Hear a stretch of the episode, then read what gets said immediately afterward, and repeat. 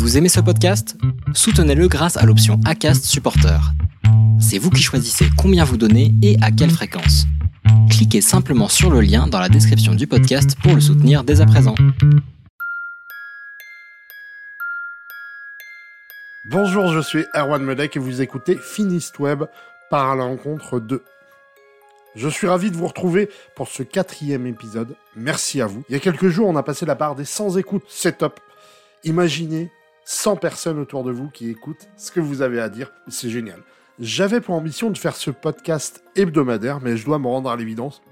C'est une masse de travail qui est pas gérable sur le long terme. Entre le montage, la diffusion, la communication, c'est une journée et demie de travail. Donc j'ai décidé, après en avoir longuement discuté avec l'équipe, c'est-à-dire avec moi-même, à partir de cette émission, ce sera une diffusion deux fois par mois, le mardi à 11h. Vous pouvez écouter ce podcast sur Google Podcast, Spotify, Podcast Addict ou Anchor.fm. N'oubliez pas de donner une note, ça m'aide beaucoup sur la visibilité. Aujourd'hui, je pars à la rencontre de Gwenaël Masson de l'entreprise Secom. Nous allons découvrir qui il est, pourquoi il œuvre pour la paix, comment se passe son quotidien, mais aussi ses aspirations futures. Je vous emmène avec moi, alors, bon voyage. Bonjour Gwenaël, comment vas-tu aujourd'hui? Bah écoute, je vais bien, je suis ravi d'être là avec toi. Merci de m'inviter à, l'hôtel d'entreprise à Saint-Renan. Pour que les gens te connaissent, euh, j'aimerais que tu nous parles de, bah, de qui tu es et ce que tu fais aujourd'hui au quotidien qui je suis bah, déjà Gwenaël et qui je suis ce que je fais euh, formateur. Je suis euh, j'ai deux casquettes. Je suis formateur et je suis médiateur par la communication non violente. Donc en fait euh, ça veut dire quoi? Ça veut dire que j'anime des groupes de formation en fait sur la thématique de la relation humaine. Donc vraiment communication moi je parle de communication relationnelle. Tout ce qui va tourner autour de la gestion de conflits dans certaines entreprises des fois on me demande des formations sur la gestion des clients mécontents comment gérer le mécontentement en tout cas. J'ai envie de dire c'est comment mieux vivre en fait les impacts que peuvent avoir les relations les unes les autres et comment créer, euh, construire des relations euh, qui soient authentiques et les plus bienveillantes possibles. Bienveillantes ne voulant pas dire euh, on accepte tout, mais qui soient plutôt constructives et, surtout authentiques, sincères. Et puis médiation, parce que pour moi c'est une manière, la, médiation c'est dans les entreprises ou auprès des, des particuliers, médiation, conflits de voisinage, conflits familiaux, et c'est une manière de à la fois j'ai envie de dire, soit préserver le lien, parce que très souvent c'est ce qui me tient à cœur, euh, ou en tout cas de faciliter la compréhension. Pour moi, en tout cas aujourd'hui, mon métier, c'est euh, mes deux casquettes, elles ont un sens, et euh, si le, sens que je pourrais donner, c'est ma manière à moi de mettre ma goutte d'eau dans le monde, c'est de contribuer à la paix. Et je parlais de paix relationnelle, quoi. Tu transformes le négatif en positif sur les relations humaines? Je sais pas si on peut dire transformer le négatif, hein, mais c'est prendre ce qui est, et qu'est-ce qu'on peut en apprendre, et, et sur soi, sur l'autre et qu'est-ce qu'on fait de ça? Je pense que la véritable question, c'est il se passe des choses parce qu'il y a du négatif, il y a des, il y a des événements qu'on peut vivre à un moment donné qui sont désagréables pour une personne, pour deux personnes, pour trois personnes en même temps. Mais la question est qu'est-ce qu'on fait de ça? Parce qu'il y a des événements qu'on ne peut pas changer.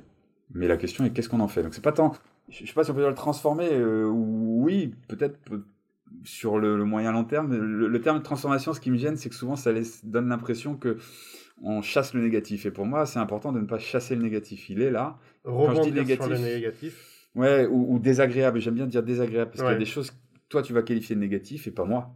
Et en fait, pour moi, par contre, tu peux vivre quelque chose de désagréable et pas moi aussi. Mais par contre, on sait ce que c'est désagréable. Et désagréable, déjà pour moi, c'est pas jugeant.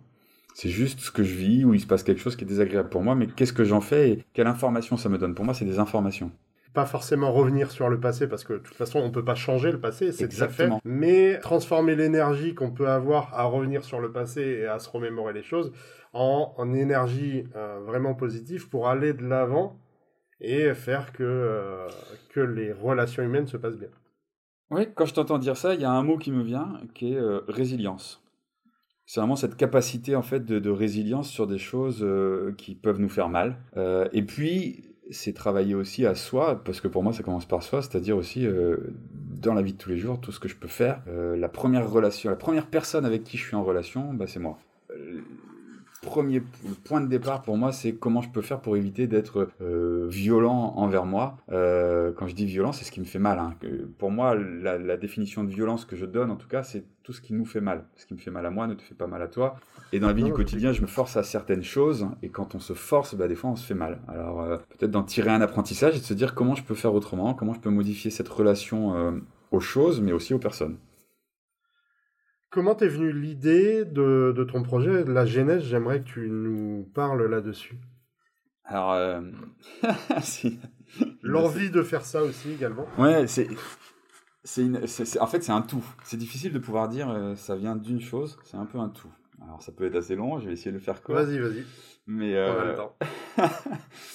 si, si je devais, euh, il y a une chose qui est hum, parce qu'il y a plusieurs choses. Et comme je sais qu'il y a aussi cette notion d'être indépendant euh, dans, l'échange qu'on a aujourd'hui, il y a une chose depuis que j'ai 16-17 euh, ans, je me souviendrai toujours de cette phrase, cette pensée que j'ai eue, euh, j'étais lycéen, et je m'étais dit, j'ai commencé à travailler, j'avais ouais, 17 ans et demi, en pizzeria, livreur, et quelqu'un qui s'était fait lui-même. Quand je dis qu'il s'était fait lui-même, il avait monté une pizzeria de livraison à domicile avec des burgers à l'époque où en fait le seul fast-food qui existait en France c'était McDo. Quoi grossi le trait, mais c'était un peu ça.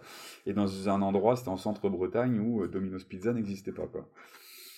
Et, et, personne ne croyait en son projet. Il l'a fait, voilà, et je travaillais chez lui. Et je me souviens de cette pensée que j'ai eue qui était je serai à mon compte un jour, je serai mon propre patron. Et ça, c'était quelque chose qui m'a suivi. Et voilà. Ensuite, il y a deux autres choses.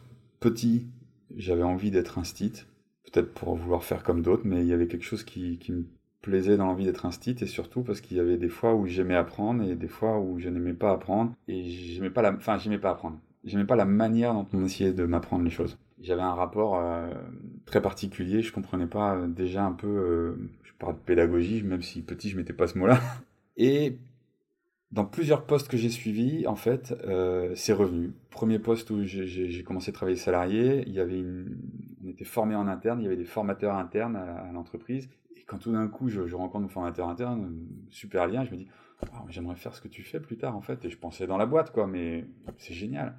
Après, dans une autre entreprise, que j'ai eu pas mal d'entreprises, euh, pareil, de, formateur externe. Et là, je vois pour la première fois, je vois un formateur indépendant. Et je me dis, oh, comment on fait pour faire ce que tu fais? Puis il me disait, fallait un peu d'expérience. Mais voilà, la notion finalement de formation n'avait pas Et le déclic est venu à mon dernier poste salarié où euh, je commençais à, en avoir marre et avoir vraiment envie de me lancer à mon compte. Et la question était pour faire quoi?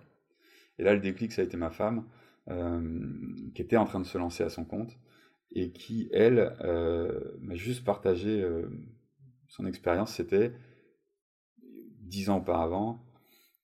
Elle avait eu la question, c'était si, si j'avais, je sais plus, c'est 18 ou 20 ans, aujourd'hui et que tout était encore possible, je ferais quoi? L'idée n'était pas d'avoir la même question, mais ce qui m'a interpellé, c'était dans sa méthodologie, c'était de se poser une question. Et tout d'un coup, je me suis dit, quelle est la question que je me pose depuis toujours? La question que je me pose depuis que je suis gamin, en fait, qui était là, euh, même si les mots n'étaient pas clairs, petits, mais c'était pourquoi les gens ne se comprennent pas? Parce que j'étais... Euh, mes parents sont, divorcés, il y avait des conflits, euh, j'étais souvent l'entre-deux, euh, même après le divorce. Euh, quand je voyais des amis, je voyais souvent des amis ou des collègues des fois qui le ton montait et j'étais moi extérieur à la discussion et, au fond de moi je ne comprenais pas parce que j'étais là extérieur et je me dis mais ils disent la même chose. Pourquoi ça monte et pourquoi ils s'engueulent alors qu'en fait ils veulent la même chose? Et très souvent j'ai été comme ça spectateur, j'assistais à des, des, des disputes un peu et je me dis mais et vraiment, il y avait pourquoi les gens se comprennent pas. Et quand j'ai voulu me lancer, ma femme, je lui ai dit, il y a un truc qui est en lien avec tous les métiers que j'ai fait, toutes les expériences, c'est ce que j'ai adoré, c'était la communication et la relation à l'autre. C'est-à-dire, j'étais commercial, j'étais dans l'animation commerciale, et ce que j'aimais, c'était le lien. C'était pas vendre, c'était le lien. Et ma femme me dit, ah, mais j'ai un livre pour toi alors. J'ai un livre parce que je l'avais en double, je savais pas pourquoi, c'était bizarre, et je pensais le revendre, mais il est pour toi. Et le livre, ça a été le déclic, ça s'appelle Cessez d'être gentil, soyez vrai, de Thomas Dazenbourg, c'est sur la communication non violente. Et quand je l'ai lu, bah, ça m'a fait l'effet d'une révélation. C'était, mais c'est exactement ce que je vis à l'intérieur, ce que je voudrais dire, sauf que je ne savais pas que ça existait, je ne savais pas le dire, j'avais pas les mots, j'avais besoin d'apprendre. Mais c'est exactement, je dis, waouh, une sorte de langage universel qu'on pourrait avoir.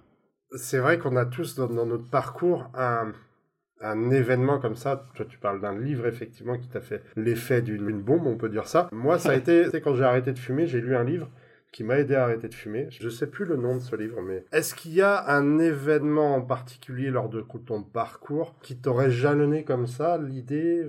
Difficile pour moi de trouver un événement parce que tu vois, je viens quelque part de t'en citer plusieurs ou plusieurs mm. personnes, mais c'est un peu ça, c'est-à-dire qu'il y a une personne, c'est sûr, c'est mon premier patron qui euh, juste voilà c'est les, banques tout ça ne croyaient pas en lui à un moment donné et, de le voir faire et, y croire et réussir et puis surtout il avait une même dans son management il y avait comment dire bonté qui était là dans le sens enfin une équité il était à l'écoute de, nos besoins et une sorte de justesse qui était là de justesse justice qui se faisait les uns vers les autres et, et ça pour moi c'était marquant et puis, euh, et l'autre événement, enfin, c'est euh, ma femme, la rencontre avec ma femme. C'est, euh, c'est, je crois, la première personne que j'ai rencontrée, enfin, vraiment où je me suis senti pleinement aimé pour qui je suis, sans jamais me poser de questions, et moi-même de l'aimer telle qu'elle est. Et ça, c'est quelque chose qui a été fondateur chez moi parce que ça a donné une confiance à peut-être tous les projets latents qui avaient les envies. Mais l'autre, comme je te dis, c'est la question. Et c'est grâce à elle aussi que j'ai la question a pu émerger. Pourquoi les gens ne se comprennent pas?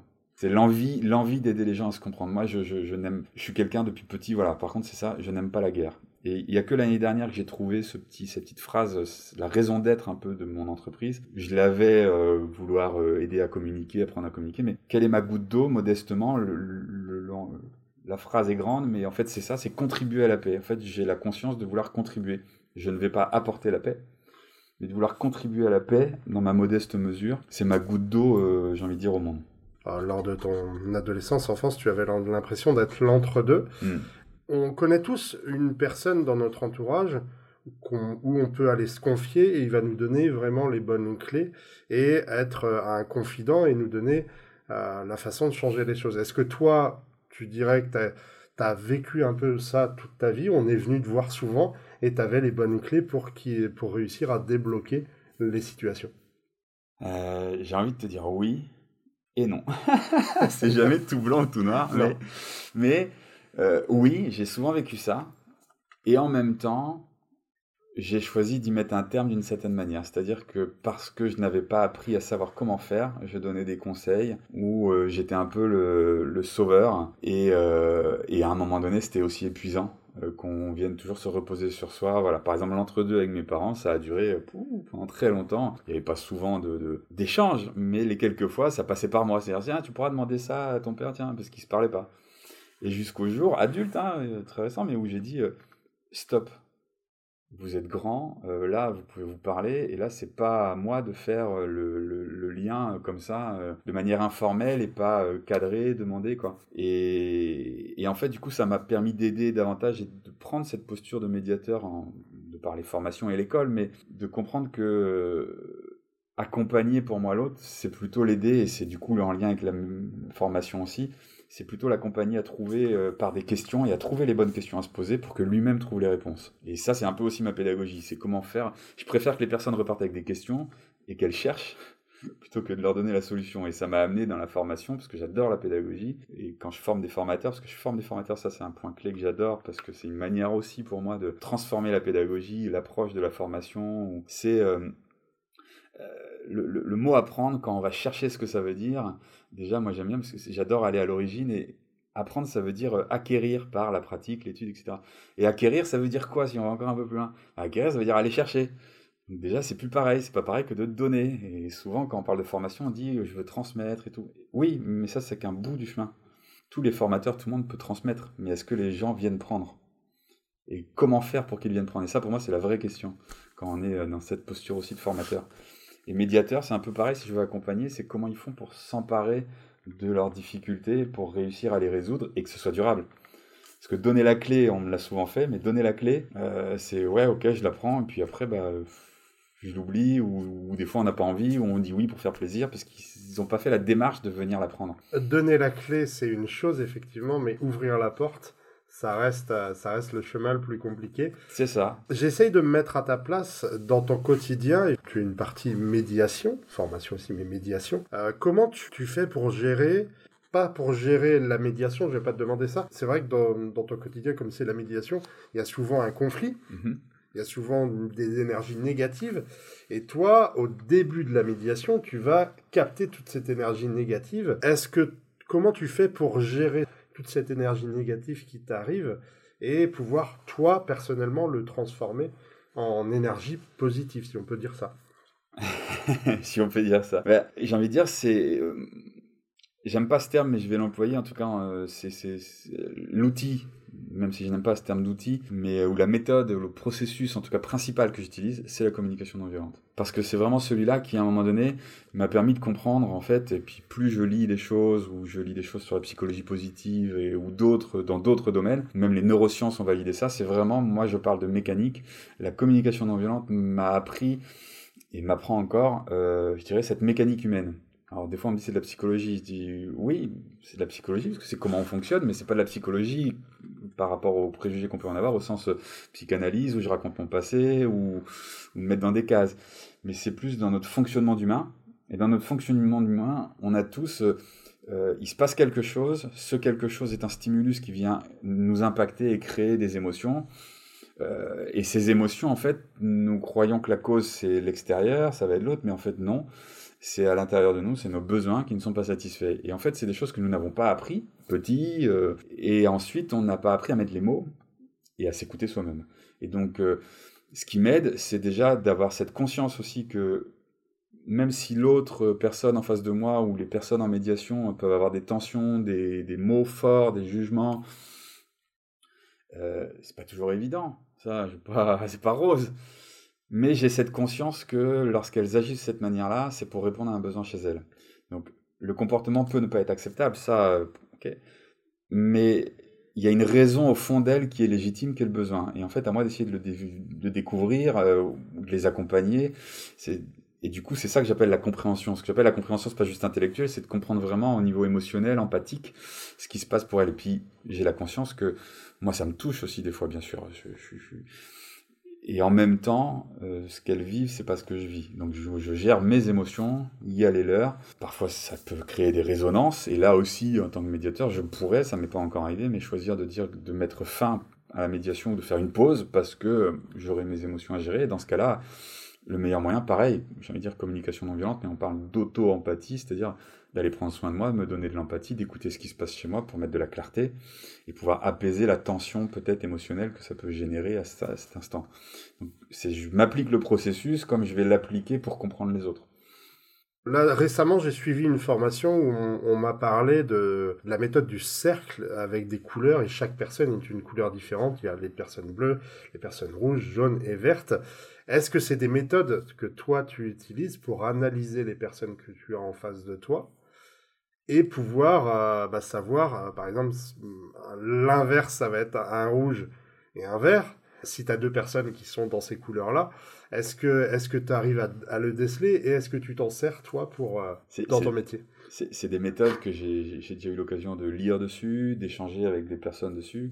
Je ne connais pas suffisamment pour pouvoir en parler davantage. Donc maintenant, c'est des méthodes qui, moi en tout cas, me parlent peu euh, mais c'est moi, hein, ça ne veut pas dire que je ne remets pas la méthode en question parce que je ne les connais pas.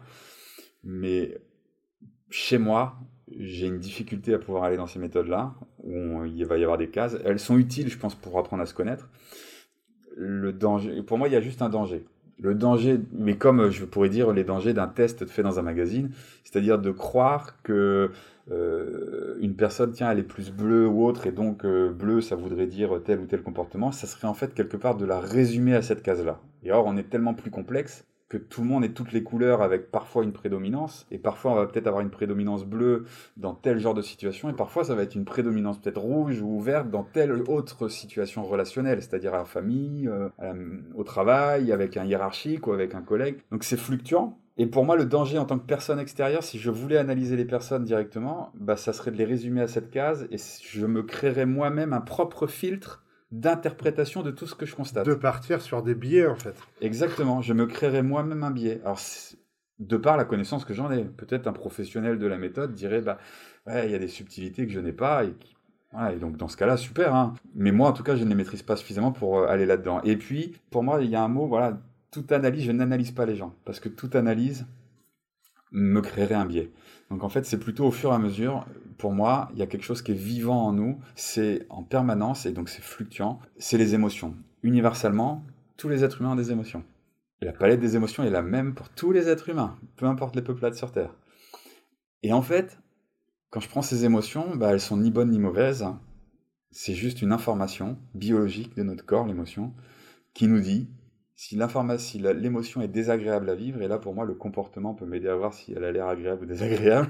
quelqu'un qui sourit, ça a l'air plutôt agréable. Et quelqu'un qui crie, euh, et c'est peut-être de la douleur ou qui crie de colère, bah, c'est peut-être désagréable dans l'instant, mais ça ne le résume pas. C'est juste là, dans telle situation, il vit ça, c'est désagréable pour lui. Quel est le ou les, quels sont les besoins humains qui sont aussi universels qui ne sont pas satisfaits là dans l'instant par rapport, par rapport au stimulus. C'est toujours lié au contexte. C'est-à-dire que les besoins, c'est pas tant des valeurs au sens de toute ma vie, c'est vraiment dans l'instant. Il se passe quelque chose, j'ai un besoin. par exemple, je peux prendre un exemple, c'est même pas lié qu'aux personnes, c'est euh, il y a des voitures qui passent devant chez moi, elles roulent vite, euh, elles font du bruit. Et euh, bah, je me souviens, un été, je râlais presque tout l'été, quoi. Bah voilà, je jugeais. J'étais là, de... Je, même, je m'abstiens du mot, mais ah, ils savent pas conduire, euh, ils ont eu où leur permis de conduire. Euh. Et donc je râlais sur l'extérieur. Et en fait, en faisant ça, j'étais énervé, j'étais en colère, mais je, je continue à m'énerver moi-même. Ça ne fait que monter. Hein. Moi, j'ai observé, plus je râle, plus je m'énerve. Et pourtant, je dis que c'est de la faute des autres, mais au final, voilà. Et à un moment donné, c'est comment je me sens en colère, d'accord comment je me sens en plus de la colère quand je prends le stimulus, quand je vois ces voitures, ça c'est le ça c'est factuel. Je vois la voiture passer, elle roule à une certaine vitesse, elle font du bruit. Je suis dans mon jardin, il fait beau, j'aimerais me reposer et là il y a du bruit qui est, pour moi insupportable, d'autres peut-être pas. Pour moi il est insupportable. ok, qu'est-ce qui se passe? De quoi j'ai besoin? Qu'est-ce qui est insatisfait chez moi? Là maintenant, j'ai besoin de paix, j'ai besoin de calme. Ok Qu'est-ce que je peux faire? Est-ce que je peux aller sur la route et dire aux voitures stop Hop, vous passez? Non. Est-ce que je peux. Quels sont mes moyens d'action? C'est la question qui vient après. Mais une fois que j'ai trouvé mes besoins, j'ai besoin de paix et de calme. Ok, c'est universel. Tous les êtres humains, à un moment donné dans leur vie, ont besoin de paix ou de calme à certains moments. quelles sont les actions que je peux poser là, maintenant, tout de suite, pour répondre à ce besoin? Est-ce que je peux finalement rentrer dans la maison au lieu d'être dehors? Et des fois, ça va créer un conflit chez moi de besoin, parce que ah, mais j'ai envie d'être dehors aussi. Est-ce que je peux aller à la plage? Est-ce que je peux changer d'endroit? Est-ce que je peux aller me balader dans la nature? Est-ce que je peux choisir, et ça c'est peut-être encore plus difficile, mais euh, quelque part j'ai envie de dire, euh, on va parler de besoin de deuil ou d'acceptation, c'est-à-dire euh, d'acceptation que cette situation ne changera pas les voitures.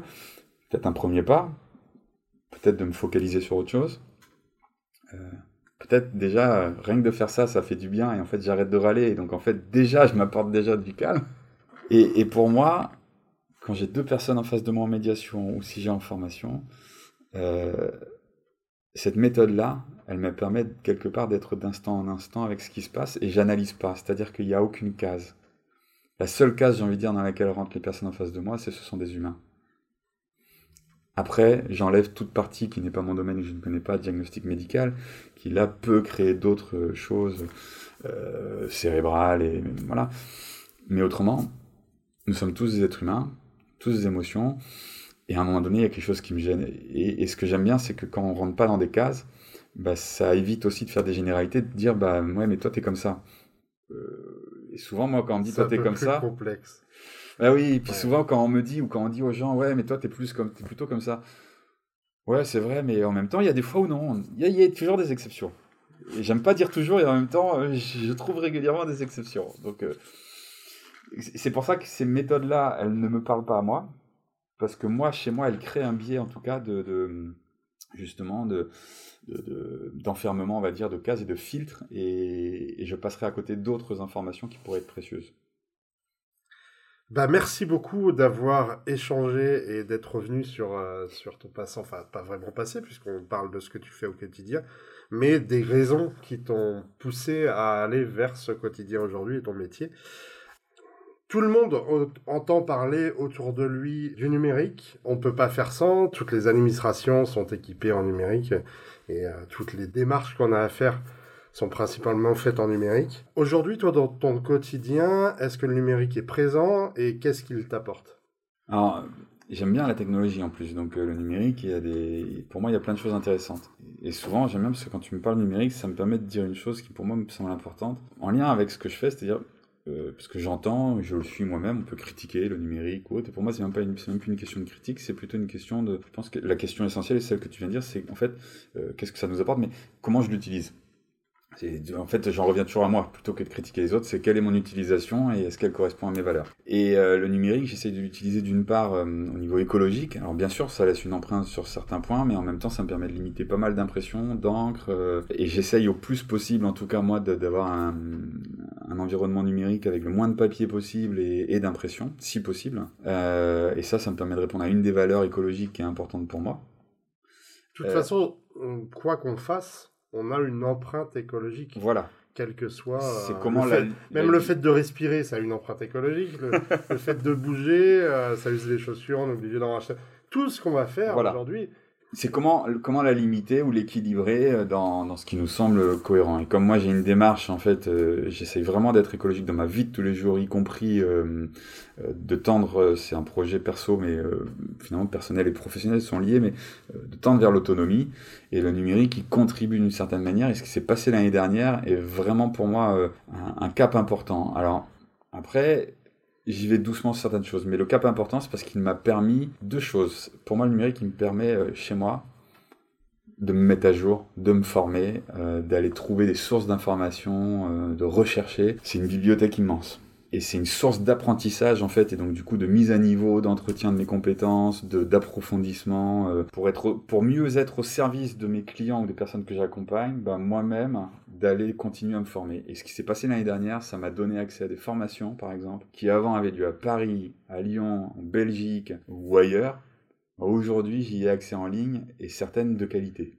Eh ben ça c'est énorme parce que moi euh, qui de plus plus ça va plus j'avance là euh, je veux dire dans l'âge mais dans la vie en tout cas et moins j'ai envie de me déplacer de partir de chez moi des jours et des jours. Enfin je déjà je suis très local. Quand je devais aller me former euh, c'est arrivé les dernières années à Paris partir trois jours en plus on est au bout du monde donc tu vas à Paris tu as une journée de voyage tu as tes jours de formation tu as ton retour tu as la fatigue le temps le coût. Et l'empreinte écologique bah là moi j'y trouve un énorme avantage Maintenant, moi, je ne suis pas encore basculé. J'ai fait beaucoup de formations en, distanciel, comme tout le monde l'année dernière. J'ai pas encore fait de médiation en, distanciel. Je l'ai pas proposé. Ça a été un choix parce que j'ai voulu moi juste m'économiser au niveau énergie. Euh, quand je dis énergie, enfin fatigue, euh, c'est-à-dire euh, je, je voulais pas être sur tous les fronts à la fois. Et du jour au lendemain, enfin quand le premier confinement, enfin même pas le confinement, mais était annoncé, mais le vendredi il annonçait fermeture des écoles. Le lundi j'intervenais dans un centre de formation qui fait du diplôme et donc toutes les formations entre le vendredi et le lundi. Donc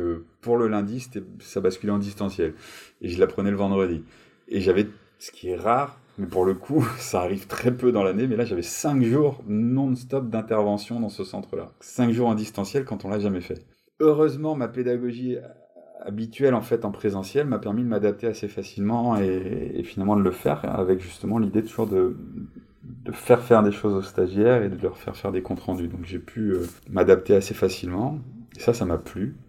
Euh, ce qui m'a plu, c'est de bah, le confort. Franchement, je me déplace plus, même si c'était pas très loin. J'étais chez moi, j'animais de chez moi. Euh, j'ai pu, mine de rien, j'ai été très surpris agréablement quand même d'observer aussi une, qualité de relation qui s'établissait quand même avec le distanciel. Parce que finalement, euh, les personnes ne se coupaient plus la parole, euh, comme des fois ça peut se produire en grand groupe, euh, en présentiel, et finalement on attendait que chacun ait terminé de parler, pour... et du coup il y avait une qualité d'écoute entre les apprenants qui était énorme, et surtout là c'était des formations au management, enfin je me souviens être sorti de ces formations et de dire bah tout ce que vous venez de faire là, ça serait bien de réussir à le garder à l'esprit et de le pratiquer en présentiel demain, parce que ça améliorerait tellement votre coopération, voilà. Donc ça c'était précieux, et je trouve que ces outils-là aujourd'hui ils sont précieux là-dessus. Après, pour moi, juste, il y a euh, euh, dans cette excitation de l'année passée euh, une profusion d'outils. Et moi-même, j'ai cherché quels outils je pouvais faire. Je me suis mis un peu des injonctions parce que j'entendais des formateurs qui disaient ah, J'utilise tel outil, c'est interactif, c'est super. J'en ai testé, mais alors en tester plein, je me suis un peu dispersé. Et puis en fait, au final, je me suis recentré en me disant est-ce que c'est l'outil le plus important ou est-ce que c'est la pédagogie et trouver le bon outil adapté?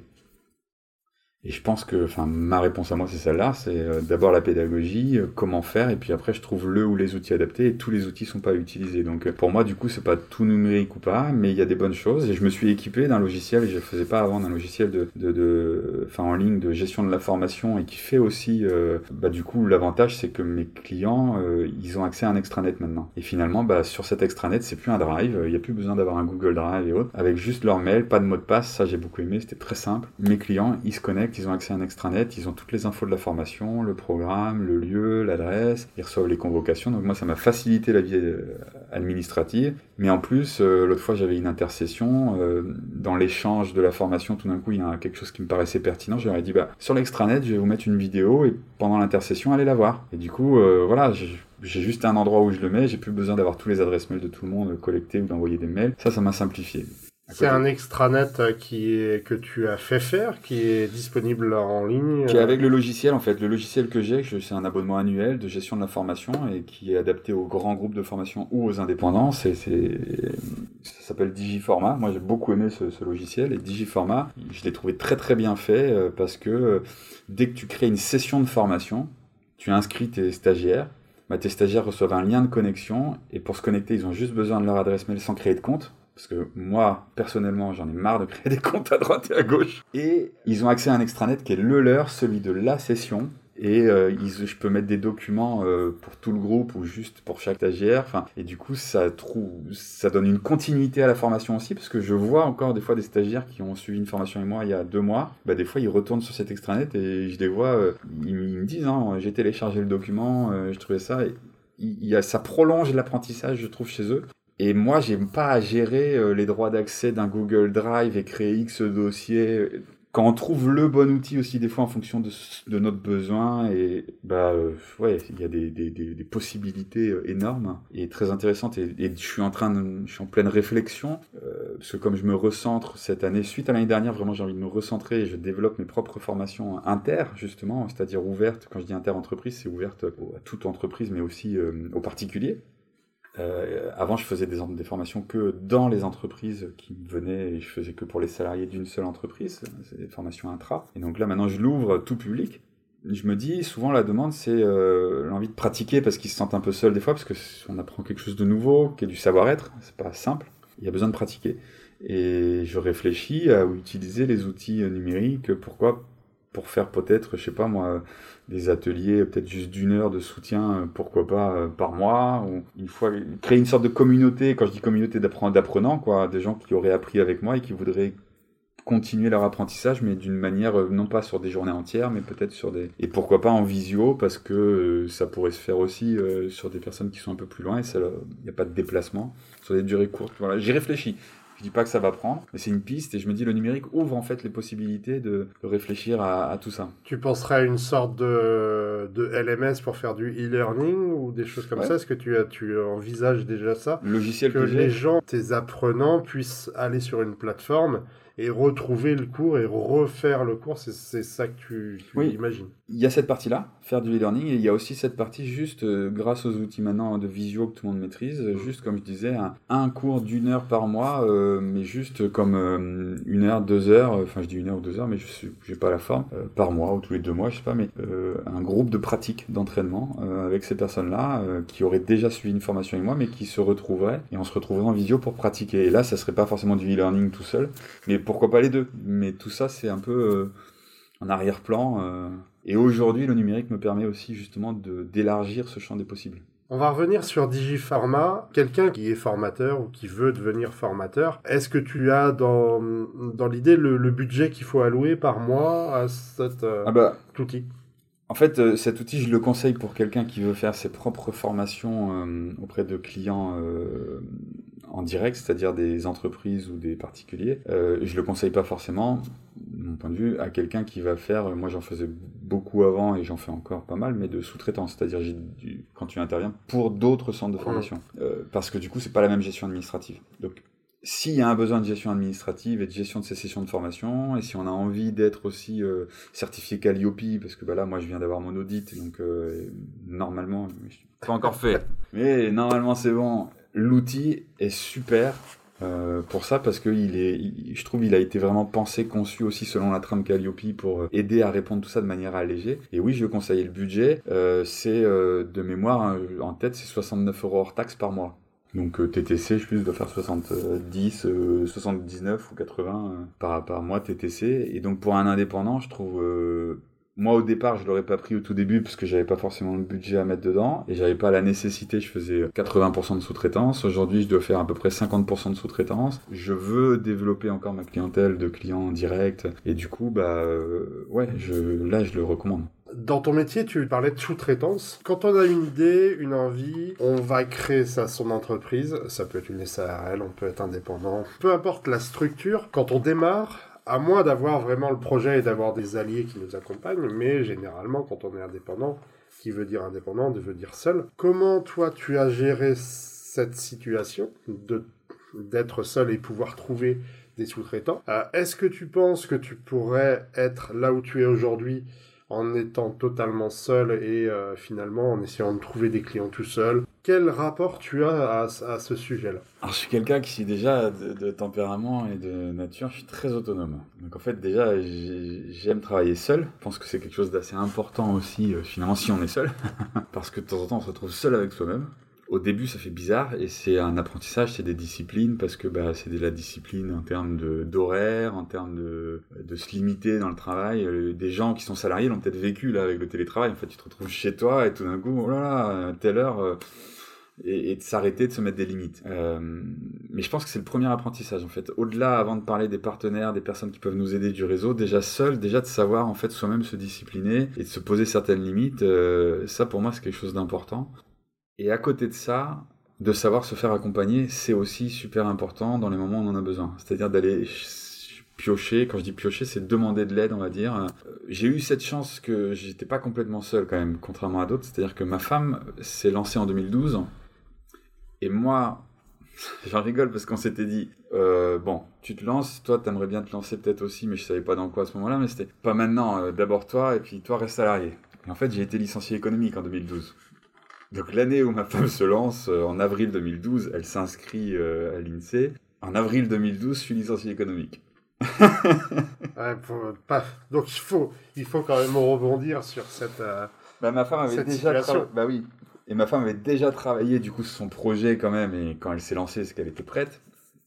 Mais du coup, euh, on s'est beaucoup soutenu mutuellement. Enfin, déjà, en fait, euh, et je pense que euh, un pilier quand même de soutien, même si on se lance seul, je pense que si on peut, c'est la cellule familiale proche. Je dis familiale proche parce que après, ça va dépendre. Ça, c'est dans mon parcours. La familiale élargie, c'est plutôt un moment où moi, je me suis coupé en partie. j'ai freiné mes relations avec le reste de ma famille. Pourquoi? Parce que juste, c'était mal formulé, mais tellement d'inquiétude de leur côté que en fait, c'était trop lourd à porter et je pouvais pas porter tout ça. Donc à un moment donné, c'est je me ressens sur moi et euh, moi toutes vos inquiétudes et comment tu vas faire et comment ceci et t'es sûr de toi, t'es sûr que ça c'est des choses euh, moi j'avais pas besoin de l'entendre quoi. et ça m'aidait pas. Donc là vraiment euh, le noyau dur avec ma femme ça a été important. Ensuite il y a eu vraiment tous les professionnels et là c'est important moi et, j'aime bien merci finalement quand tu poses cette question ça me permet quelque part grâce au podcast de les remercier des années après mais je dirais déjà ne serait-ce que Pôle Emploi.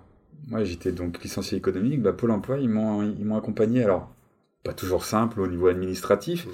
mais les personnes qui travaillent à Pôle emploi m'ont accompagné, m'ont soutenu, ont cherché à m'aider, euh, trouver des formations.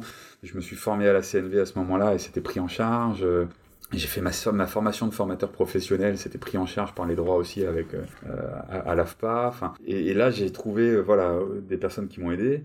J'ai eu du coup bah, les, formateurs, ma formatrice euh, à l'AFPA qui, qui m'a soutenu pendant, enfin quand je dis soutenu, accompagné, formé, appris les choses pendant six mois quand même de, formation. Et quand je me suis lancé, bah, il y a la CCI déjà mine de rien euh, avec euh, les cinq jours pour entreprendre. C'est pas forcément exhaustif, complet, mais c'est un super point de départ. On se, retrouve avec d'autres personnes créateurs d'entreprises potentielles ou pas, et du coup on se sent moins seul parce qu'il y en a d'autres qui sont dans ce, cette situation-là. Euh, et la BGE 29. Je suis allé à la BGE 29, boutique de gestion du Finistère, en fait, euh, qui m'a beaucoup aidé euh, sur le prévisionnel, plein de choses comme ça qui m'ont aidé à rassurer. Puis moi, je savais ce que je voulais, mais ils m'ont aidé à mettre des chiffres, à calibrer les choses par rapport à ce que je voulais. Et ça m'a permis de me rassurer aussi au moment de me lancer. Et ça, je pense, c'est hyper important. Moi, en tout cas, chez moi, euh, il y a eu cette balance, en fait, entre ce besoin... Je me lance à mon compte, c'est un, une envie profonde, besoin de liberté. Je me suis rendu compte, j'ai pris conscience que la liberté, la plus grande liberté dont je disposais à ce moment-là, c'était la liberté de temps. Mais c'était, je me lève le matin et je fais quoi? Et donc euh, très vite il y a eu euh, ce besoin, deux besoins, enfin, c'est la balance besoin liberté sécurité, comment ajuster les deux. Et elle se fait au fur et à mesure, et encore aujourd'hui, en fait, c'est jamais fini. Elle s'ajuste. Mais aussi ce besoin quand même très vite au départ de structurer. structurer les journées. Et ça, bah, il y en a d'autres qui peuvent te dire comment ils ont fait. Moi, comme je dis, heureusement, avec ma femme, on a beaucoup échangé, on, s'ajustait parce que justement, on voulait pas que ça empiète entièrement sur euh, notre vie. Mais quand je dis ça, c'est parce qu'au début, on, proposait des, ateliers, des choses, même le week-end. On disait, ah, mais oui, on est libre, donc c'est chouette, nos week-ends, on n'est pas obligé de le prendre le week-end.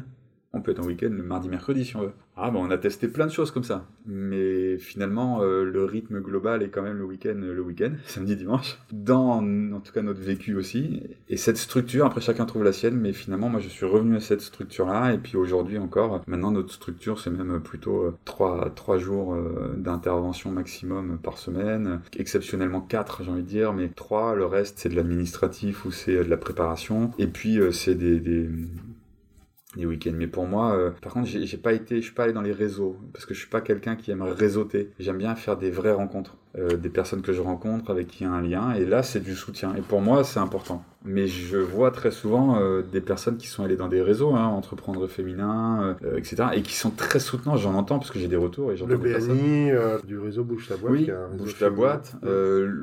j'en entends souvent aussi par ici Chrysalide. oui. En fait, qui est plus une coopérative d'entreprise. Tout à fait. Mais du coup, qui aide les personnes qui se lancent aussi et qui se soutiennent. Et, et effectivement, j'entends beaucoup de personnes qui me disent, bah, pour elles, ça a été extrêmement important. C'est-à-dire que de toute manière, j'aurais été seul, c'est-à-dire il n'y aurait pas eu ma femme. Chose importante, parce que finalement, c'est mon cercle à moi. Mm. Euh, les, les, partenaires que j'ai que j'ai cités, euh, les quelques rencontres que j'ai faites, bah ouais, je serais pas là où je suis aujourd'hui comme ça. Ça, c'est une certitude.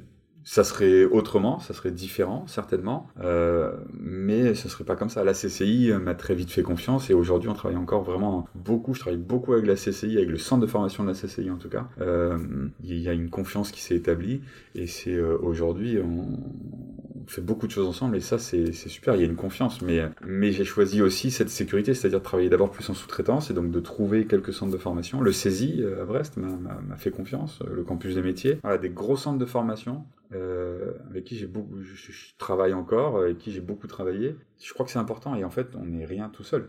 De toute manière. Et puis même si c'était pas comme ça, ce serait des clients et ça serait pareil. C'est-à-dire que les clients, ça reste euh, des partenaires. Enfin, moi, je les vois toujours comme des, clients, c'est du, du, long terme. Et il y a des clients que j'ai et ça fait 4 ans que j'interviens chez eux et pour moi, c'est une relation.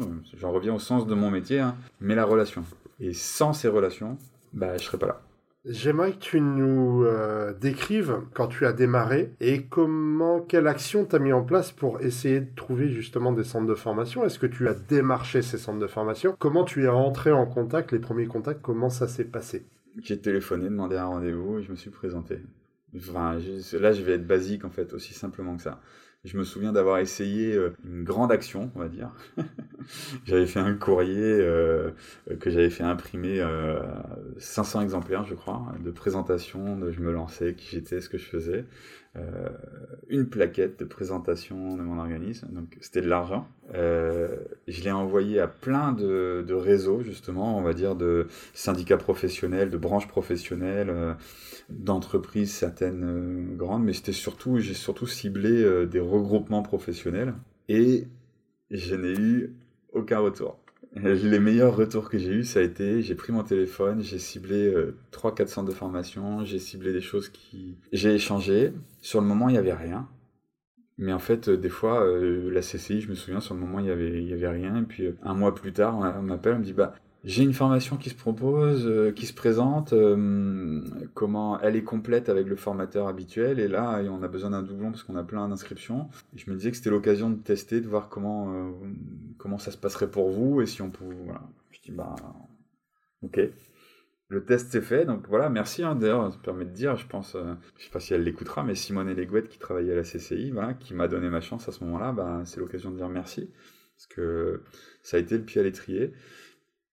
Morlaix, CCI de Morlaix, enfin vraiment je pense de la CCI parce que ça a été les premières prises de contact, CCI de Morlaix, euh, Gwenaëlle Lejeune, elle me dit bah non, euh, qui s'occupait de la formation, euh, bah là j'ai rien pour l'instant, mais pourquoi pas après Par contre j'ai quelqu'un, c'est euh, CCI des Côtes d'Armor, peut-être qu'ils pourront, donc appelle-le de ma part. j'ai appelé, on s'est rencontrés et très vite CCI des Côtes d'Armor en fait, bah super, on a fait plein de formations pendant 3-4 ans. Puis après, moi, j'ai choisi de moins me déplacer. Euh, ils ont changé leur offre. Euh, mon planning s'est rempli. Donc, on a moins travaillé ensemble. Mais euh, en fait, c'est un peu ça. C'est le bouche à oreille. Mais quand je dis le bouche à oreille, c'est quelqu'un dit bah tiens, peut-être appelle un tel. Mais en fait, c'est la vraie relation, c'est l'échange, la rencontre. Et c'est vraiment ça qui a créé au départ le lancement. Mais ça veut dire qu'il y a des personnes qui m'ont donné ma chance.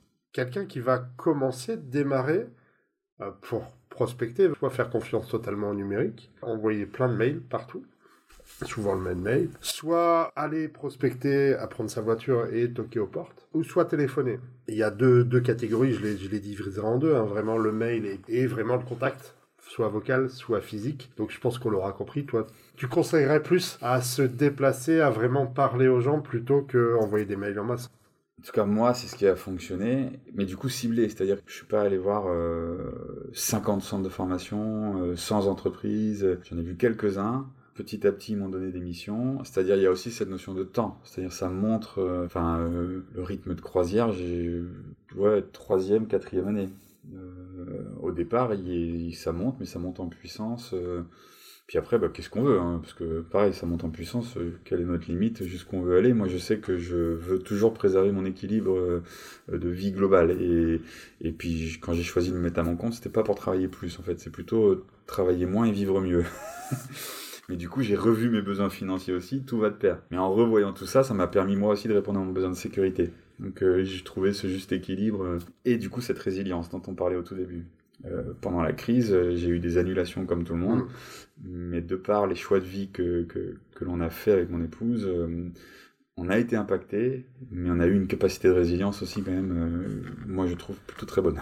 Donc, c'est-à-dire qu'on se sent quand même confiant dans l'avenir, même si on est avec comme tout professionnel avec des incertitudes, des annulations, des... ça bouge quoi. Mais, euh, mais globalement, je suis confiant. Au démarrage, oui, aller euh, au contact et cibler les contacts.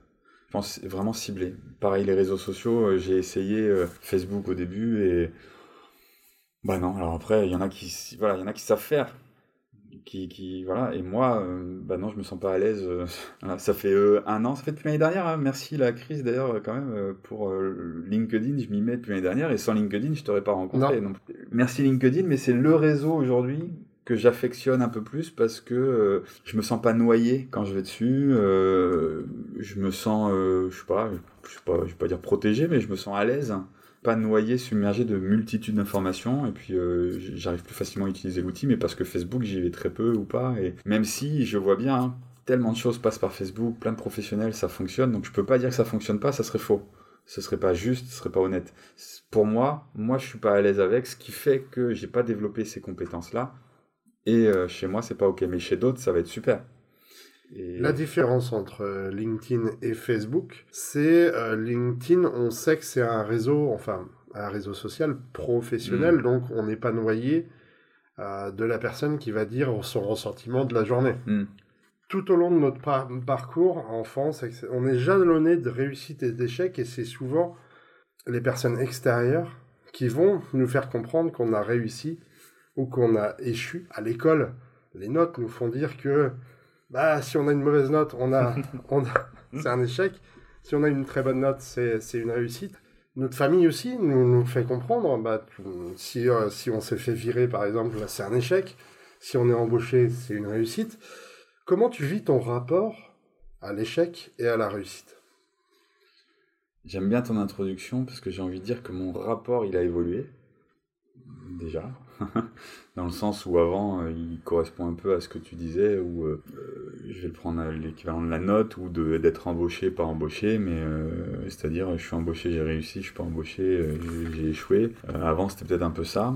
Et puis surtout, au-delà de ça, je pense qu'il était surtout conditionné au regard des autres et donc au conditionnement qu'on a tous, chacun le sien, mais moi dans ma famille et de par les personnes rencontrées, parce que c'est trop restrictif que donner la famille, mais par toutes les rencontres, je veux dire euh, euh, famille, famille élargie euh, et école, ou professionnelle, des, des, des, des premiers managers, mon sentiment d'échec ou de réussite était conditionné par ça et par des chiffres. Très souvent, tu vois, c'est un peu comme les notes. Aujourd'hui, on en parle de temps en temps, on en parle souvent avec, avec mon époux. Et je vais reprendre sa phrase. Je veux pas me l'attribuer, c'est la sienne, mais je vais reprendre dans le sens, enfin, parce que je ne cherche, en tout cas, c'est pas tout à fait sa phrase, mais moi je vais mettre ça, mais je, je ne cherche pas à réussir. je cherche à me faire plaisir et à faire quelque chose qui ait du sens pour moi. Et c'est pour ça comme je te dis, l'année dernière, j'ai fait une formation en ligne, justement un MOOC sur la gouvernance partagée, et il y avait un exercice sur quelle est la raison d'être de la structure euh, dans laquelle vous êtes. Et moi, je suis à mon compte, donc euh, c'était, quelle est la raison d'être de mon entreprise? Et c'est là que est venue cette phrase contribuer à la paix, quoi, qui faisait sens avec le démarrage, mais ça résumait bien. Et euh, aujourd'hui, j'aurais du mal à donner des critères. Mais si je devais donner quand même quelques critères de réussite pour moi aujourd'hui dans ma vie, ça serait d'avoir ce travailler, intervenir, formateur, médiateur, euh, auprès d'un public qui a envie, qui me choisit, des clients qui me choisissent, euh, faire des choses qui ont du sens pour moi, juste ce qu'il faut pour et contribuer à la paix, mais à mon moindre, à mon petit niveau d'un euh, être humain euh, sur Terre, quoi. Donc c'est minuscule. c'est minuscule, mais à ce petit niveau-là, sans euh, prétention plus, et d'apprécier vivre ma vie chaque jour. Et c'est-à-dire pour ça, il y a cet équilibre entre le temps que je donne au travail ailleurs et le temps que je passe avec ma femme, avec les êtres que j'aime, avec les êtres qui me sont chers, euh, à faire ce que j'aime, qui contribue à la vie aussi, de et qui contribue à la paix de ma manière, c'est-à-dire jardiner, euh, euh, bricoler, d'aller vers l'autonomie, parce que pour moi, c'est aussi la pédagogie, on va dire, par l'exemple. Euh, quand je, je, rencontre des personnes, bah, pour moi c'est un tout. C'est pour que je parle aussi de ma vie personnelle, parce que pour moi ça forme un tout. Le, pour moi, le, ma reconversion en indépendance, pas juste un projet professionnel, c'est un projet de vie.